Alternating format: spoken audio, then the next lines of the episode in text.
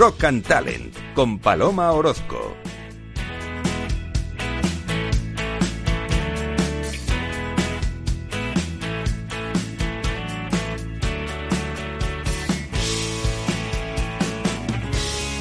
No estamos encadenados a la rueda, es la forma en que te sientes, es la verdad en tu ojo, pero tienes alas sobre tu espalda, puedes volar. Cantaba The Colt en su canción Rise. A mediados de los 80, The Cold fue una de las principales bandas que hicieron resurgir el hard rock en Inglaterra. La legendaria banda fue influenciada principalmente por el misticismo de The Doors y el estilo de las guitarras de hard rock de Led Zeppelin y ACDC. ¿Estás en Rock and Talent?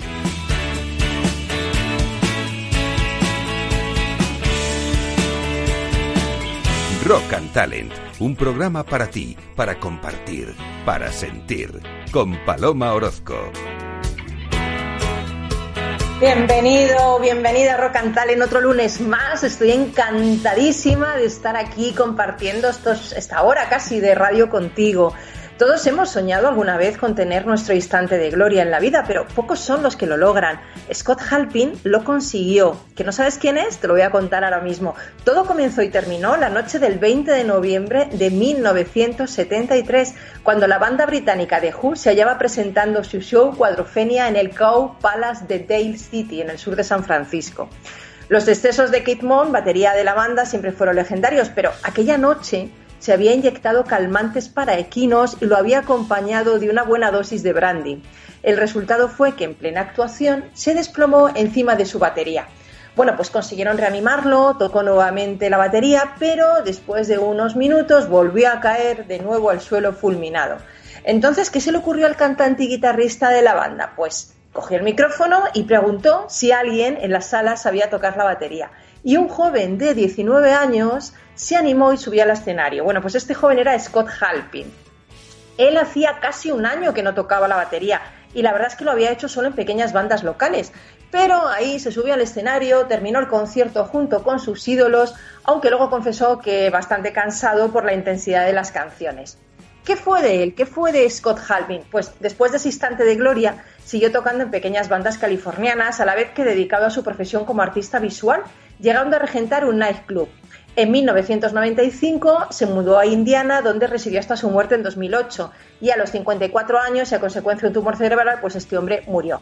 Bueno, pues en la actualidad creo que ningún grupo se atrevería a subir a un admirador al escenario para tocar, pero The Who demostró que una crisis se puede gestionar con imaginación y asumiendo riesgos.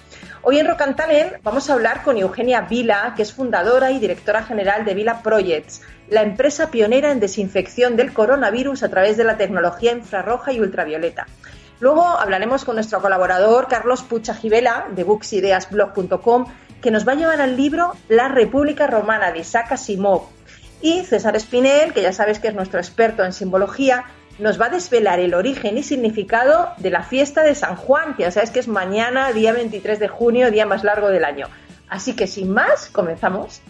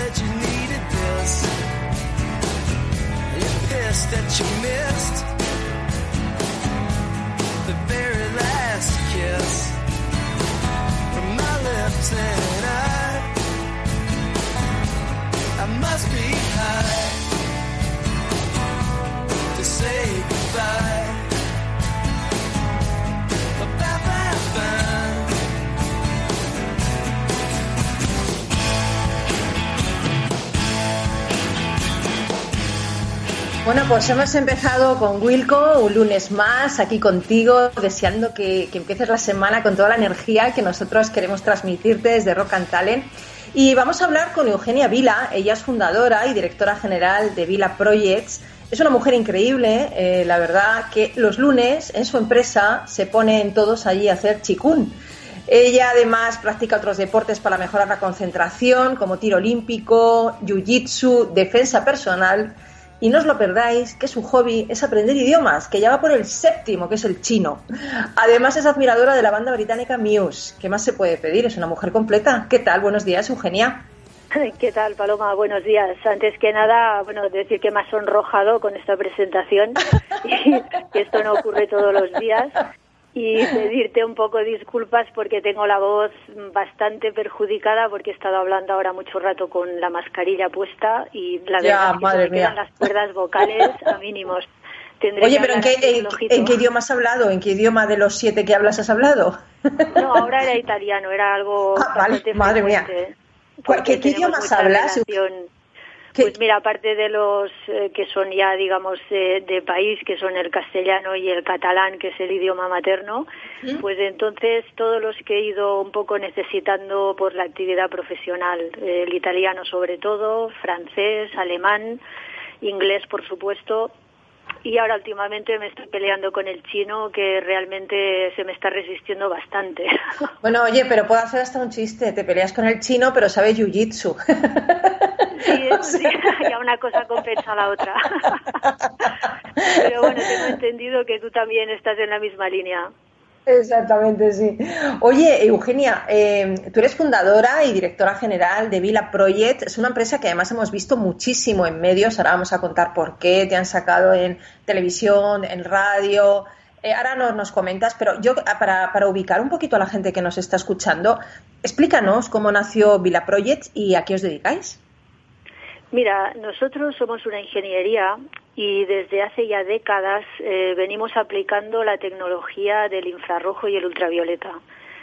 eh, desde el año 98 mm, operábamos como autónomos y entonces en el 2008 eh, ya debido a las crecientes demandas pues decidimos crear una SL junto a mis otros dos socios que son José Luis y César. Entonces, eh, inicialmente nos enfocábamos principalmente al sector aeronáutico y automoción. Eh, por ponerte un ejemplo, eh, dar solución a casos concretos que se nos planteaban día a día. Por ejemplo, secar recubrimientos complicados en partes plásticas interiores de vehículos, termoconformar moquetas y un largo etcétera. En realidad, eh, nuestra tecnología imita totalmente el espectro de la radiación solar. Es la parte, eh, por ejemplo, del infrarrojo, que es la que nos da calor, y la parte del ultravioleta, que como sabes eh, tiene las tres bandas principales, la A y la B, y la C, que es la que nos ocupa estos días, que es la que desinfecta. Entonces, perdona, sí. No, no, es que te iba a decir, para no desvelar, ¿no? Eh, de repente sucede el tema del coronavirus. De repente nos vemos inmersos en esta pandemia y sois la empresa pionera en desinfección de mascarillas con esta tecnología ultravioleta, que es un sistema que habéis patentado y que permite reutilizar la mascarilla, ¿verdad? Exactamente. Es muy curioso porque hasta hace unos meses nuestro día a día eh, era casi el infrarrojo que es donde teníamos más proporción de proyectos, y el ultravioleta lo centrábamos más en otros proyectos industriales, como podría ser el curado para universidades, laboratorios. Eh, sí que estaba muy extendida esta aplicación en el agua, o sea, ya estábamos desinfectando el agua, pero no las superficies y el aire.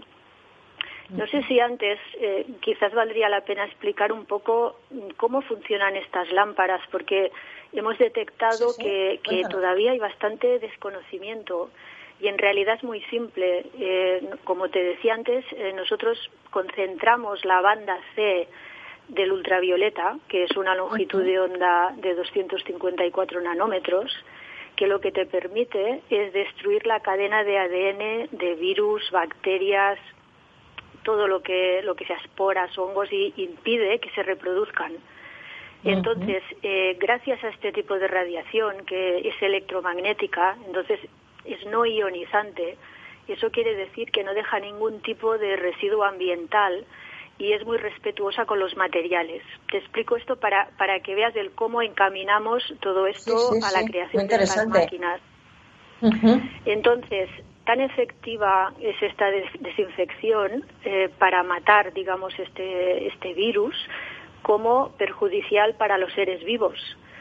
Eh, porque del espectro solar, esta radiación C es la que nos filtra eh, la capa de ozono. Si nos llegara es la dañina, claro. nos destruiría. Entonces es por ello que también hay que utilizar esta tecnología, esta tecnología, perdón, con muchísima precaución. Entonces esto de, las mascarillas, eh, todo se precipitó a principios de marzo, cuando todavía ni siquiera estábamos en este estado de alarma. Recibimos una llamada totalmente inesperada del doctor Gabriel, de cuidados intensivos del Hospital Rollo Villanova de Zaragoza, y nos manifestó su absoluta preocupación por lo que yo todavía no entiendo cómo pudo prever que iba a ocurrir con las mascarillas FFP2 y FFP3. Este doctor intuyó el, gravísimo problema que se avecinaba de escasez de mascarillas. Y como él se había estado informando a nivel internacional eh, de la eficacia de los rayos ultravioleta en la desinfección, nos consultó a ver qué podíamos hacer y concretamente si había posibilidad de desinfectar las mascarillas mm, viendo que iba a haber esta escasez. Para ellos es vital el tener en estas unidades el material de protección adecuado. Entonces nosotros también eh, nos preocupamos muchísimo le creímos totalmente y el mismo día todas las personas de la empresa se volcaron en este proyecto sin descanso. Entonces, en tan solo una semana conseguimos con los materiales mínimos que teníamos en el stock tener una máquina acabada y totalmente funcional y que ya enviamos a este hospital. Entonces, eh, lo que hicimos era combinar lo que ha sido siempre el fuerte de nuestra empresa, que es precisamente el infrarrojo y el ultravioleta. Esta máquina eh, que hemos patentado funciona con un primer paso de calentamiento por infrarrojo, pues, o sea, ya de por sí el calor ya es un desinfectante. Entonces eso ya sería una de las tecnologías. Entonces mantenemos eh, durante un ciclo de tiempo la mascarilla siempre a un rango de temperatura que recomienda el fabricante, precisamente para no dañar eh, las Para no destruirla, claro, te iba a preguntar, porque además, Eugenia, dicen que el, que el virus eh, le cuesta mantenerse en el calor, ¿no? Que, que se propaga menos en el calor, ¿no? Esto también lo deducimos en, porque nosotros realmente desconocíamos el cómo estaba atacando. Nos pilló a todos, claro, a tras mano, todo. Entonces, ya de entrada partíamos del punto de que ya sabíamos que con el calor es un mal compañero para el virus. Y decidimos eh, doblar las tecnologías para asegurarnos al máximo de que la desinfección se produjera. Entonces decidimos también hacer una máquina de, radiación ultravioleta en esta banda C y doblar, digamos, el ciclo de exposición una vez eh, salía del infrarrojo, acto seguido se, exponía al ultravioleta. Entonces, claro, eh, todo esto, si nos ponemos, si hacemos una especie de flashback de cómo estaba el panorama, o sea, estaba ya la gente empezando el confinamiento, entonces nos encontramos eh, con todo tipo de falta de, materiales, incluso de personal. Claro, lógicamente, claro. Claro, ya de entrada eh, nuestra principal preocupación eh, fue proteger al personal sanitario. Entonces los medios de comunicación ya empezaron a interesarse por el proyecto y, y, ya nos fueron contactando uno tras otro, lo que nos sorprendió mucho porque nosotros no, era no éramos una empresa eh, de tener visibilidad, porque siempre hemos trabajado mucho con contratos de confidencialidad a nivel de, aeronáutica y automoción. Entonces estábamos acostumbrados simplemente a trabajar directamente con el cliente final y nada más. Y claro, todo iba muy rápido. Pero claro, Eugenia, te tienes que, tienes que entender que de repente eh, fuisteis pioneros en esto, es una noticia, hay que sacarlo y también da un poco de esperanza a la gente porque realmente, no sé, la, máquina vuestra, cuántas mascarillas puede desinfectar? ¿Cuántas? Eh, en realidad, estas eh, iniciales están pensadas para 20, que dices, bueno, no es mucho, pero... Hombre, si multiplicas... Exactamente, exactamente. Y en estos momentos de, pánico y de, tan gran necesidad, pues realmente fue una ayuda imprescindible pero bueno, te puedo asegurar que todo fueron nervios, escollos y, bueno, sucedió algo que no sé si quieres que te cuente porque cuenta, es cuenta. un secreto. Cuenta, cuenta, cuenta. A mí los secretos me encantan y como no nos escucha nadie. ¿Verdad? Tú que estás al otro lado, amigo, amigo, no lo cuentes y ya está. A ver, cuéntanos, Eugenia. realmente transmites tanta confianza que yo casi me lo creo, ¿eh? que estamos tú y yo solas hablando. no, mira, lo que ocurrió que eh, realmente nosotros sabíamos que esto iba a funcionar porque ya teníamos mucha experiencia, eh, estábamos en contacto internacional con universidades, con doctores, pero claro, necesitábamos aquí que un laboratorio oficial hiciera pruebas, hiciera análisis encima de las mascarillas eh, para demostrar que, esto realmente estaba desinfectando como nosotros afirmábamos. ¿Y qué ocurría? Que estaba todo el mundo confinado y todo estaba cerrado. Y entonces eh, se produjo un pequeño milagro un sábado por la mañana, ni cómo va ni cómo viene, eh, recibí al móvil la llamada del presidente, el presidente de la Generalitat, que me pidió totalmente por sorpresa, porque claro, me dijeron, te paso al presidente. Yo dije, lo primero, el presidente. pero, pero ¿a quién? ¿De qué? ¿De dónde? ¿De dónde? De la asociación de vecinos, de, ¿sabes? Y era él, sí, sí. Entonces eh, nos había visto en las noticias y aparte de, sí, sí, aparte de darnos ánimos, eh, Qué bueno. saber en primera persona si, si a pesar de la situación que estábamos viviendo, eh, que se encontraba España entera, él podía ayudar en algo. Y realmente pues aproveché la ocasión y le expliqué la situación en la que estábamos con, con las analíticas microbiológicas. Y entonces él hizo un imposible y el próximo lunes ya teníamos al laboratorio oficial Eurecat, abierto y con un equipo de profesionales para poder hacer este trabajo. Entonces, o sea que, que, sabemos dos cosas del presidente, sabemos dos cosas. Una, que se lo tomó en serio y, y, otra que está entregado a la causa. Por otro lado. Realmente me sorprendió porque, claro, todo lo vemos en, en imágenes. Claro, en televisión. Apartado totalmente de esto y realmente lo encontré una persona con una preocupación sincera por lo que estaba pasando.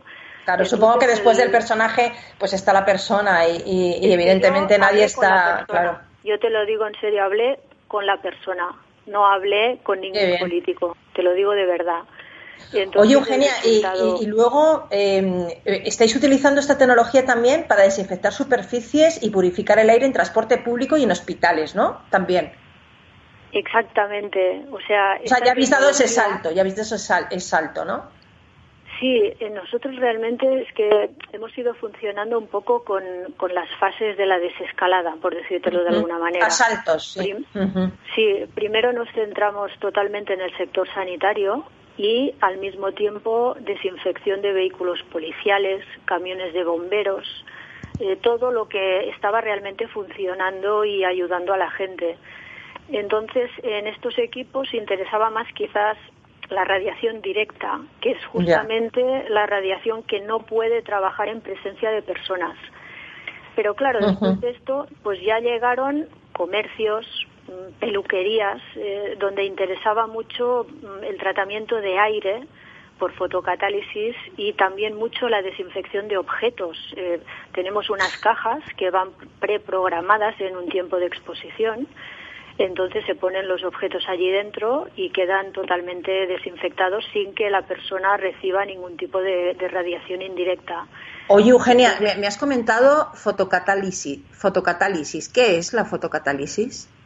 Mira, esto es un proceso que puede sonar un poco rimbombante, pero en realidad es bastante simple. O sea, eh, lo que hace este proceso es tratar eh, y desinfectar el aire ambiente y entonces se calcula en función del volumen, digamos, a tratar. Esta mm. tecnología es una combinación de filtración eh, con la propia fotocatálisis y la radiación ultravioleta. Esto ya se venía usando en almacenes de fruta, de carne, en líneas de producción, por ejemplo, en empresas químicas, en oficinas, por ejemplo, en el pasado ya hemos conseguido reducir mucho las bajas de contagio por gripe. Hay países, por ejemplo Francia, donde está muy extendido el uso y actualmente es de las tecnologías, eh, digamos, más completas que hay para el tratamiento del aire. Y simplemente el aire, digamos que lo obligamos a pasar por, por dentro de una combinación de filtros que lo que te hacen es retener eh, los microorganismos y al mismo tiempo tratamos por fotocatálisis eh, todo lo que son virus, bacterias para poderlos inactivar. Entonces conseguimos que se destruyan tanto partículas eh, como elementos químicos e incluso microbiológicos. Es que en muchos países eh, la tecnología de desinfección UVC está más que aprobada. Eh, tanto es que, por ejemplo, como decías tú, en China o en Estados Unidos ya se está utilizando en el transporte público de todas maneras, a, mí me, a mí cuando me cuentas esto, a mí, ¿sabes lo que me parece, Eugenia? A mí me parece es la Steven Seagal del mundo de la desinfección. O sea, pero mujer, em, te, veo ahí como una asesina de virus total. Eso sí, ahora, somos, asesinos a sueldo. Sí, sí, nos contratan para matar directamente. Oye, eh, habéis abierto oficina en México también, ¿no? Exacto. Nosotros ya desde hace años, eh, no tantos como años, no, y fuimos a una misión comercial porque estamos muy ligados al, sector automóvil. Entonces, eh, realmente ya vimos que era el paso lógico para nosotros el establecernos allí, porque estamos pudiendo hacer eh, muchos proyectos, digamos, espejo, porque hay muchas multinacionales que están establecidas allí. Entonces, proyectos que aquí han funcionado y realmente han mejorado muchísimo las producciones, ya los estamos aplicando allí. Oye, pues lo vamos a dejar, Eugenia, ahí, porque no tenemos más tiempo. La verdad es que hablando contigo se pasa muy rápido el tiempo, ¿eh? Porque además me lo has explicado tan bien que lo he entendido perfectamente. Digo, si yo lo entiendo, cualquiera lo puede entender. no me digas, tú eres muy inteligente, me consta. Oye, te deseamos eh, muchísimos éxitos, estés haciendo una gran labor. Sé que trabajas siete días a la semana, porque yo ayer te llamé para preparar la entrevista y estabas trabajando en tu, en tu empresa, en tu fábrica. yo también, yo también. Tenemos que levantar España, de momento somos dos, poco a poco se irá sumando más gente. Sí, sí, pero, nos va a pesar, ¿eh? Yo creo que nos va a pesar esto. sí, así que nada, Eugenia, eh, te, te doy las gracias por habernos atendido, porque sé que estás un poquito harta ya de hablar con tanta gente, hablar con tantos medios. No, no, es un placer y una gratificación, te lo aseguro. Y, nada, mando un abrazo a, Barcelona, que es una ciudad preciosa a la que espero pues pronto, pronto regresar. Estás totalmente invitada, te esperamos. un besito, Eugenia, hasta siempre. Gracias por estar con nosotros. Hacemos una paradita para publicidad y enseguida volvemos en Rock and Talent.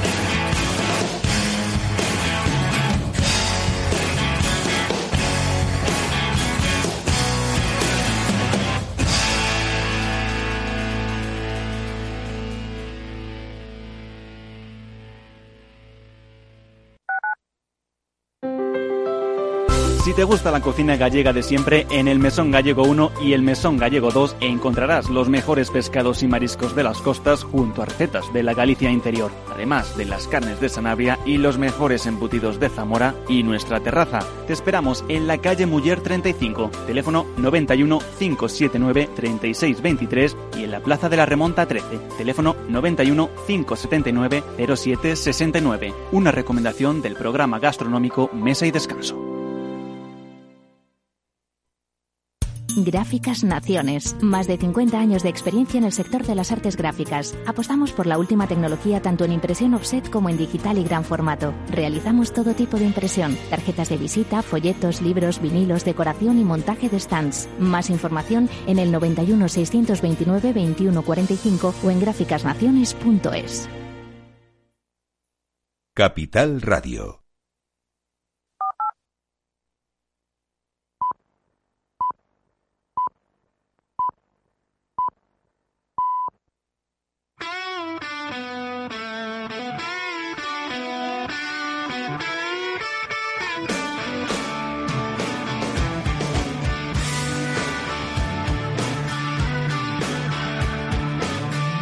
En Capital Radio, Rock and Talent, con Paloma Orozco.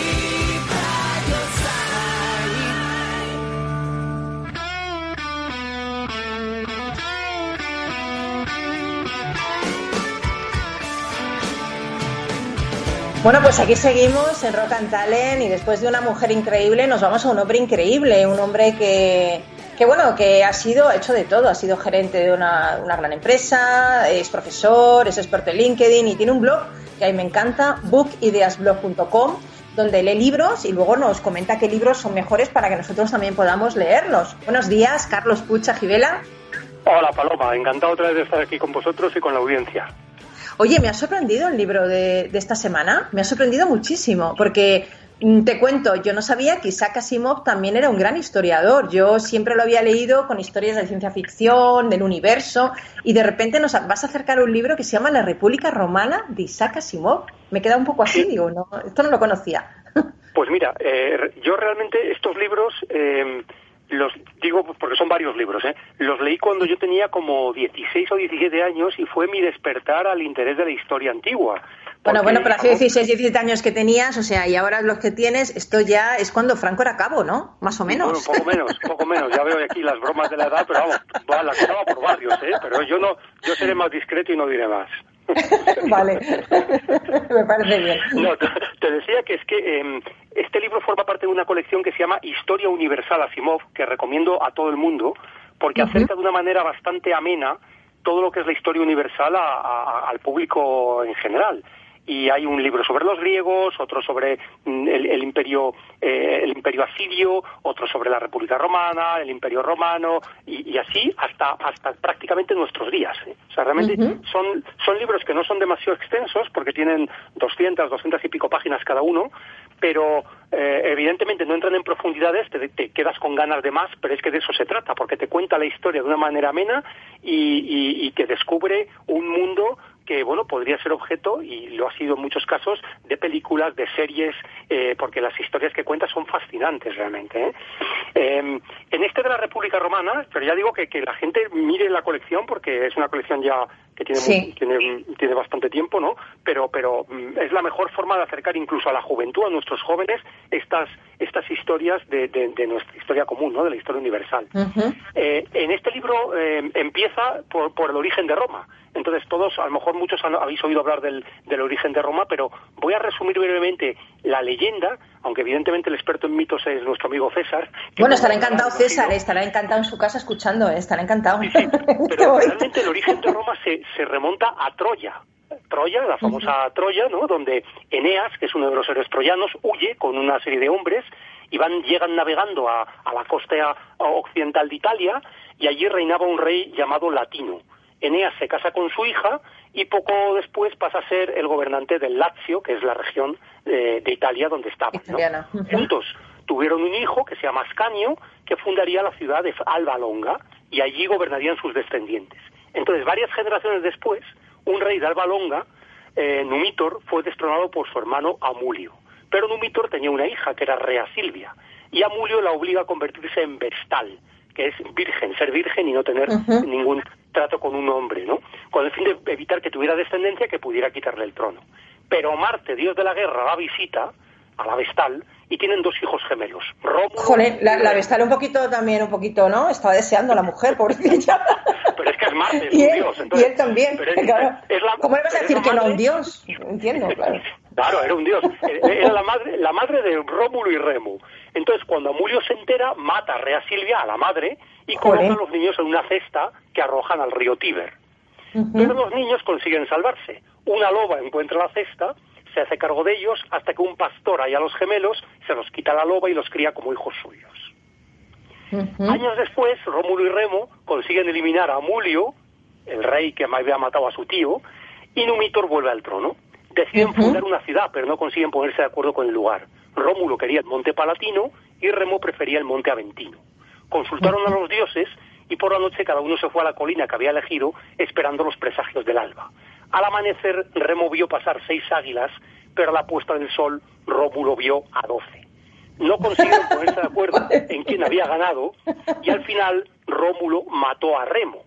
Joder, y comenzó a construir en el Palatino las murallas de la nueva ciudad a la que llamó Roma.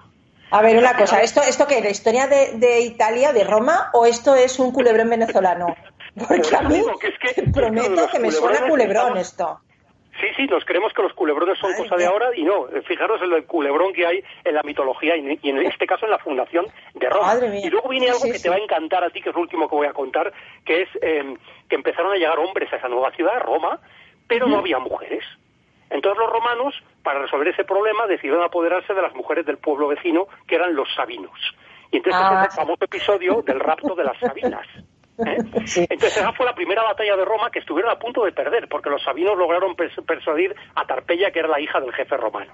La lucha estaba bastante equilibrada, pero al final no acabó una guerra sangrienta, sino que las mujeres de ambos, eh, las mujeres sabinas impusieron una paz negociada.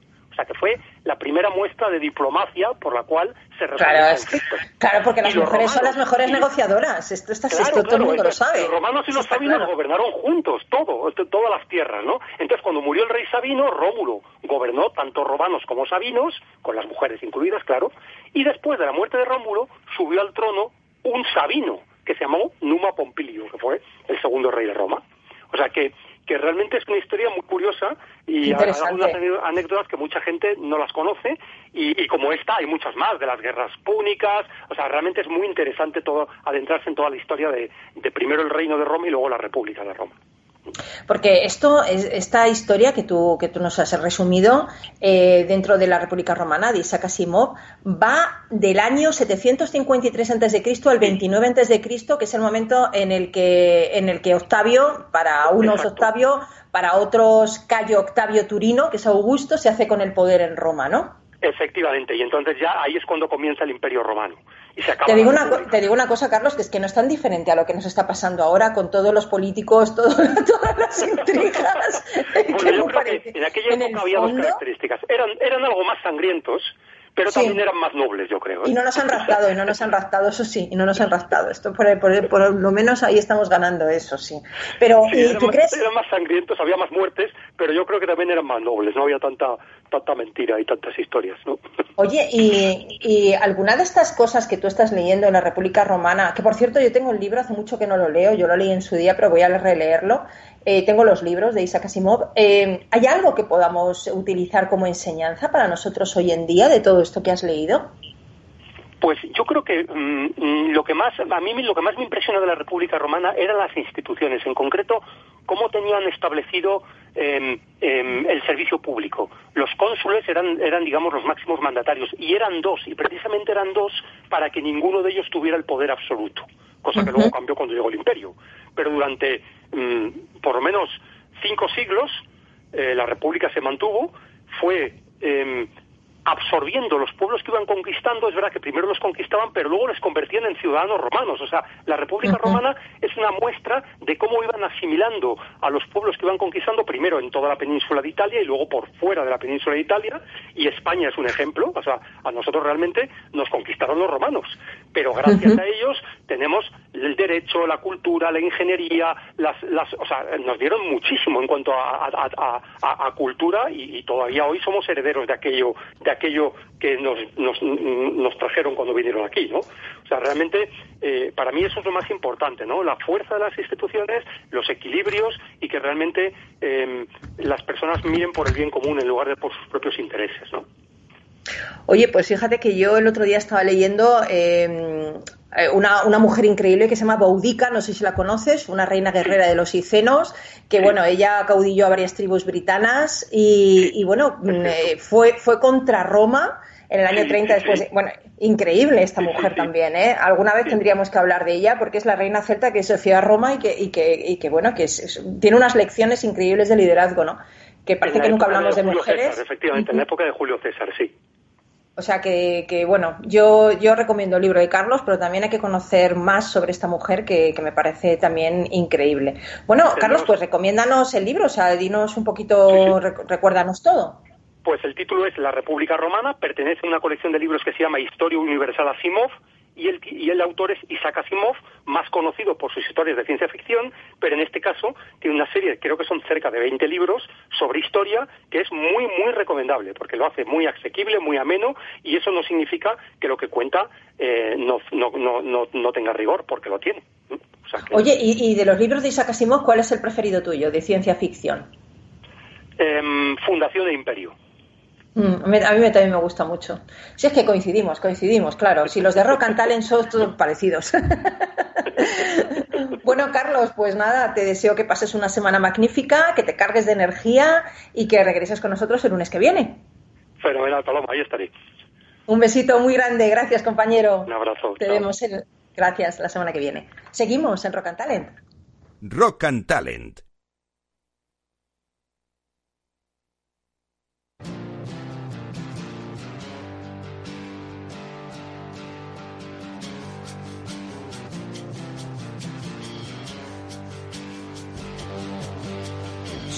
see.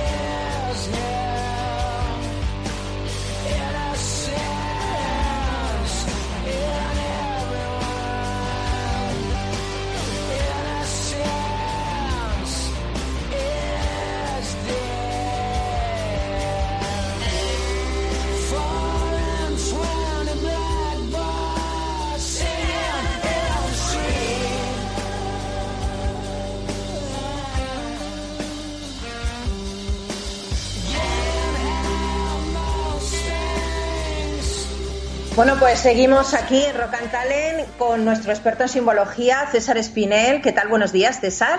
Hola, buenos días, Paloma. ¿Qué tal? ¿Cómo estás? Bueno, oye, te hemos puesto una canción que es Jealousy, es celos, pero tú no tengas celos, que yo os quiero a los dos igual, ¿eh? A Carlos y por igual, ¿eh? Soy como una madre que no sé con qué niño quedarme. Así que me, quedo con los dos. me habéis puesto la canción, me habéis puesto el mito fundacional de Roma. Yo no, bueno, bueno. yo le he dicho a Carlos, está César en su casa encantado de la vida, ¿eh? desde luego, desde luego que sí. Oye, yo supongo que este libro sí que te lo has leído tú, ¿no? La República romana. Pues la verdad es que no. Bueno. yo estaba yo estaba como tú. Yo, vamos, conocía a Simov por la parte de ciencia ficción, pero pero no por la parte de historia. Yo la verdad es que de, novelas históricas así eh, he sido siempre más de, de Posteguillo, de Santiago Posteguillo. Muy bien. Pero, pero vamos, sí, muy, muy bien. Muy, además, mm, Carlos lo ha contado muy bien, o sea que todo perfecto. Genial. Tenemos tu aprobación como experto en mitología. Genial. bueno, hoy nos vas a desvelar eh, una cosa que va a suceder mañana. Mañana es la fiesta de San Juan, que sucede todos los días del 23 de junio, el día más largo del año, ¿no? Eh, creo que es así. Eh, nos, nos vas a desvelar el origen y significado de esa fiesta, ¿verdad? ¿De dónde viene? Sí, en efecto. Eh, fíjate que eh, había, sobre todo en los últimos meses, había teorías que decían que, que ayer iba a ser el fin del mundo, pero bueno, seguimos ¿Cómo, aquí. ¿Cómo, cómo, cómo, cómo? Espera, espera, espera, espera, no, no, no. no, no te, habías enterado. No, no, no, ¿cómo que iba a ser ayer el fin del mundo? ¿Qué me dices? Pues y yo aquí con estos pelos. Sí, dentro, dentro de todas estas teorías de la conspiración, pues había una que decía que el famoso calendario maya que tanto dio que hablar en 2012, ¿te acuerdas? Sí, sí, sí. Pues decían que en realidad lo había hecho una especie de maya disléxico y que se había equivocado y que no habría sido tanto el 2012, sino que habría tenido que ver con un 2020 y con un 21 y tal, y entonces andaban un poco en eso, que en realidad el fin del mundo tenía que haber sido ayer, o sea, el 21 de, junio. Pero bueno, pero seguimos aquí, o sea que todo va bien. Sí, sí, bueno, eh, de, de, todas maneras, a veces estas predicciones, el fin del mundo quiere decir el fin de una etapa o el fin de un proceso o el fin de algo que está, ¿no? Y que va a cambiar, ¿no? También puede ser. Efectivamente, de hecho se, se entendía así y sobre todo en, la tradición maya, que si quieres otro día hablamos de ellos. Sí, perdona, perdona que se nos va el tiempo y cuéntanos. Sí, sí, no, te, te, comentaba esto del fin del mundo y de ayer y tal, porque lo que sí fue el sábado fue el solsticio del verano, que está muy vinculado con la fiesta de San Juan, claro. O sea, toda la vida religiosa de los pueblos de la antigüedad giraba en torno al calendario agrario con solsticios y equinoccios. Y decía Vitruvio en sus libros de arquitectura que conviene conocer el suelo que se habita. Y entonces, pues quiero que ampliemos un poco esa frase para conocer también el tiempo en el que vivimos. Eh, la fiesta de San Juan, que efectivamente, como bien has dicho, se celebra mañana, eh, lo que se celebra exactamente es la víspera del nacimiento de San Juan Bautista, que es su fiesta real, por así decirlo, es el 24, el miércoles. Y entonces, fíjate qué bonito porque venimos del solsticio de verano, donde eh, simbólicamente, puesto que es el día más largo del año, como bien has dicho, simbólicamente se considera que el sol está en su plenitud, ¿no? con toda la fuerza del fuego, y mañana se celebra la fiesta de un personaje enormemente vinculado con el agua. Con todo, lo más característico que tiene esta fiesta, que tiene antecedentes paganos como el Liza celta, ya que habéis hablado también de Budica, pues eh, ahondamos también en, en, la parte celta. Eh, esa parte y lo más característico de esta fiesta es encender esas grandes hogueras ¿no? que se ven pues en las playas, en las calles, en las plazas, etcétera. Y la finalidad de este ritual, que como digo viene de los tiempos de celtas de la edad del bronce, eh, el objetivo fundamental era otorgar fuerza al sol porque a partir de mañana empieza, por así decirlo, debilitarse, ¿no? En el sentido de que los días se van haciendo más cortos hasta que llega el solsticio de invierno, que a su vez está vinculado con la Navidad y con la fiesta de Hanukkah de los judíos. Entonces, estamos, por así decirlo, en las eh, antípodas de, la, toda la tradición simbólica de la Natividad. Fíjate qué importante a nivel del tiempo sagrado, ¿no? eh, además, simbólicamente el, fuego que se enciende en estas hogueras tiene también una función purificadora en las personas que lo contemplan, aunque también hay quien es más valiente y se atreve a saltar sobre las hogueras, que son las típicas fotos que podemos encontrar en Google Imágenes, ¿no? De personas saltando por encima de las hogueras que no es otra cosa que un ritual de muerte y de renacimiento y que es eso precisamente en lo que consiste también el bautismo. ¿Ves cómo se van juntando la idea del fuego y del agua, los dos como elementos generadores y renovadores? Porque eh, recordemos las palabras de, de, Juan el Bautista en el Evangelio de Mateo, en 3.11, que dice, yo os bautizo en agua, pero el que viene detrás de mí, cuyo calzado yo no soy digno de llevar, os bautizará en fuego y en Espíritu Santo. Entonces, tenemos aquí otra vez la idea del fuego y el agua como opuestos complementarios. Entonces, es una fiesta que está vinculada tanto a un elemento ígneo como a un elemento acuoso. También, fíjate, otro, otro punto interesante, que nos tenemos que fijar también de dónde eh, venimos. Del 28 al 30 de mayo, eh, los judíos han estado celebrando Shavuot, que es la fiesta de conmemoración del descenso de la Torá en el monte Sinai. Y el 31 de mayo, los cristianos estaban celebrando Pentecostés, que es el descenso del Espíritu Santo. Claro, son equivalentes, en realidad son la misma fiesta. Porque en ambos casos se está produciendo un momento de inspiración, por así decirlo, de carácter divino. Y fíjate hasta qué punto esto es así, que en la antigua Grecia, en esas mismas fechas, se estaban celebrando fiestas consagradas a las musas, que son las diosas, las divinidades menores de las ciencias, de las artes, de la música, de la poesía, etcétera. Entonces, en conclusión, más o menos, podemos decir que el ser humano a finales de mayo y en todo lo que hemos tenido de este recorrido de junio ha recibido esa suerte de inspiración divina, de un momento de algo que ya es preexistente, pero que ha sido otorgado, digámoslo así, en niveles humanos y que culmina con la fusión del fuego y del agua, que son estos opuestos, pero que se complementan y que suponen la muerte del yo anterior y del renacimiento de algo nuevo, ¿no? a través de este proceso purificador. Entonces, estamos como todo ciclo agrario, es una cuestión de renovación constante, ¿no? La, vida y la muerte están constantemente entrelazadas y se van manifestando a muchos niveles, a mental, físico, emocional, espiritual, cada quien lo siente de cualquier manera y de todas. Y, en, el fondo es que, como, como decía Mircea Eliade, tiene una frase muy bonita, dice, eh, un ritual de muerte, como es el caso del de San Juan, de saltar las hogueras, es la condición preliminar para lograr, por un lado, la presencia de los dioses, de la presencia de lo divino, de lo absoluto, de lo trascendente, de lo que nos sobrepasa, experimentarlo en nuestro más íntimo interior, y al mismo tiempo también es la condición preliminar para obtener una vida plena en este mundo. Qué bonito. es precioso, es precioso y la idea al final ¿Y cómo lo necesitamos, eh, César, ahora? ¿Cómo necesitamos esta renovación después de lo que hemos pasado, eh? Madre mía. Muchísimo, muchísimo. Pues es el momento, es el momento, porque claro, estamos justo en el tiempo sagrado en el que es ese, la culminación. O sea, ya hemos recibido la Torá, hemos recibido la visita del Espíritu Santo, pero ahora lo que toca es integrarla y experimentarla en lo más profundo para salir completamente renovados a través del fuego de San Juan. Una pregunta, ¿vale? Una hoguera pequeñita, porque yo con una grande no me atrevo, claro. ¿Vale eso una hoguera pequeñita? No, no, sí, vale, vale una hoguera pequeñita, sí. yo pongo una velita y la salto, ¿eso es lo mismo? O sea, quiero decir, ¿no? Con la intención... sí. la, normalmente la tradición viene a ser eh, al lado de normalmente un curso de agua, porque recuerdas que normalmente las hogueras de San Juan se celebran en la playa. Entonces, claro, tienes el mar, por un lado el elemento acuoso y por otro lado el elemento del fuego. Ah, vale, vale, perfecto. Pues nada, yo lo haré. vivimos aquí en Madrid. no, yo pongo un vaso de agua y una vela y yo salto por los dos y ya está, ¿no? Con la intención. Claro, puede servir, puede servir también eh, cualquier recipiente con el que se en el que se coloque un poco de agua o lo que sea y eh, reunir algo más que una vela. O sea, a lo mejor si puedes poner tres o cinco tal vez. Vale, vale, vale, vale pues que funciona, no hace falta. Vale, a ver si voy a quemar la casa ahora, pero vamos, yo voy a hacer leña y quemarla y demás.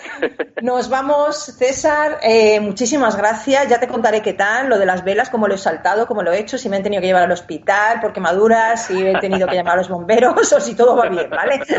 si todo va bien, estaré aquí el lunes que viene. Con cuidado, ¿eh? sobre todo con cuidado. Un abrazo enorme, compañero, hasta el lunes que viene. mucho, pasa buena semana. Gracias. Seguimos, ya nos queda muy poquito, pero quería comentarte algo para el final que creo que te va a gustar.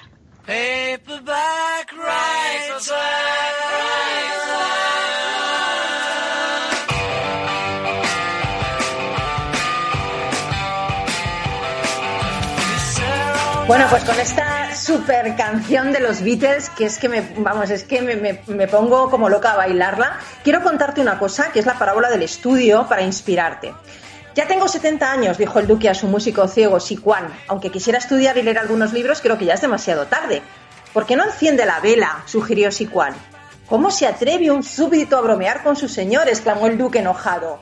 Siquan respondió, yo, un músico ciego, no me atrevería, pero he oído decir que si un hombre es devoto al estudio en su juventud, su futuro es brillante como el sol matinal, si se aficiona al estudio en su edad media es como el sol de mediodía, mientras que si comienza a estudiar de viejo es como la llama de la vela. Aunque la vela no es muy brillante, por lo menos es mejor que andar a tientas en la oscuridad.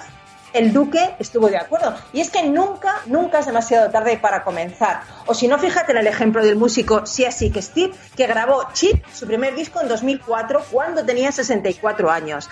Hoy tiene 75 años y está en plena actividad. Está claro que Steve, pues encendió la vela. Así que tengas la que tengas, enciéndela tú también, hombre. Bueno, pues nosotros nos vamos, pero volveremos el próximo lunes eh, espero que hayas disfrutado, espero que te hayas cargado de energía, de buen rock y de buenas historias para enfrentar esta semana de cambios, como dice nuestro compañero César, y de renovación con muchísimo espíritu y con muchísima actitud positiva. Mañana, el día más largo del año, aprovechalo, por favor, sal a la calle, toma el sol, estás vivo, agradecelo a Dios, a los dioses, aunque tú creas. Eh, Miki estuvo a los mandos de todo este programa y eligiendo toda esta maravillosa música. Eh, y yo la que te habla, pues te deseo que seas tan feliz, tan feliz como merezcas, amigo, amiga, o incluso más. Un abrazo enorme de Rock and Talent y sé feliz, muy feliz, muy feliz. Y no te olvides, síguete cuidando mucho a ti y a los que te quieren. Besitos, chao, hasta el lunes que viene.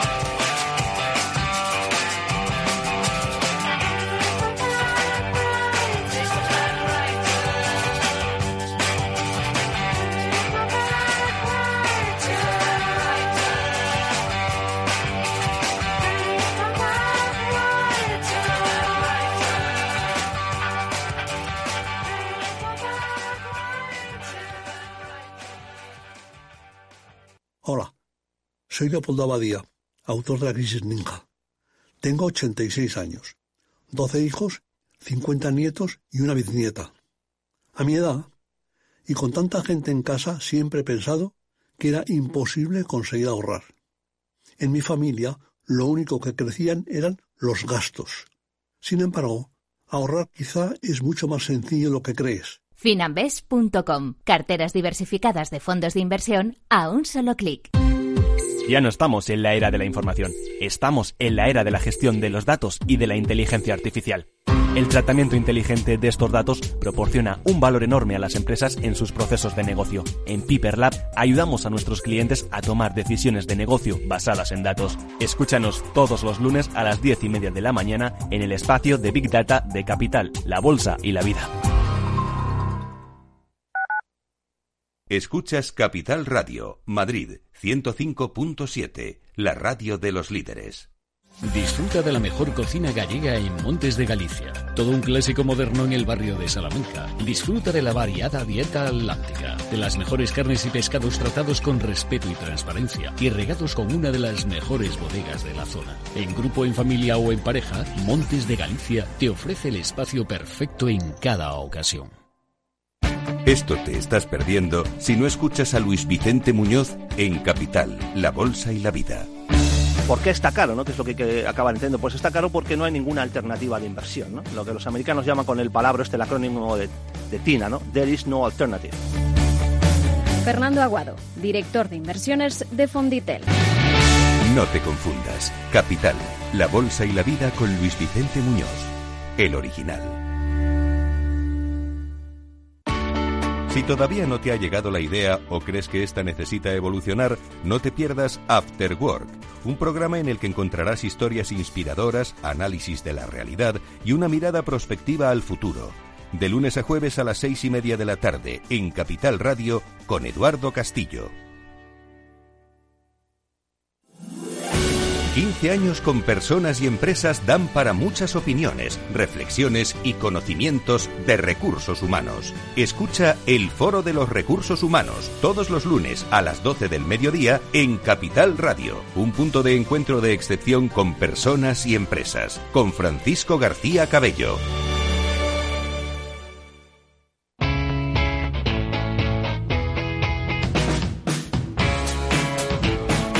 Economía despierta.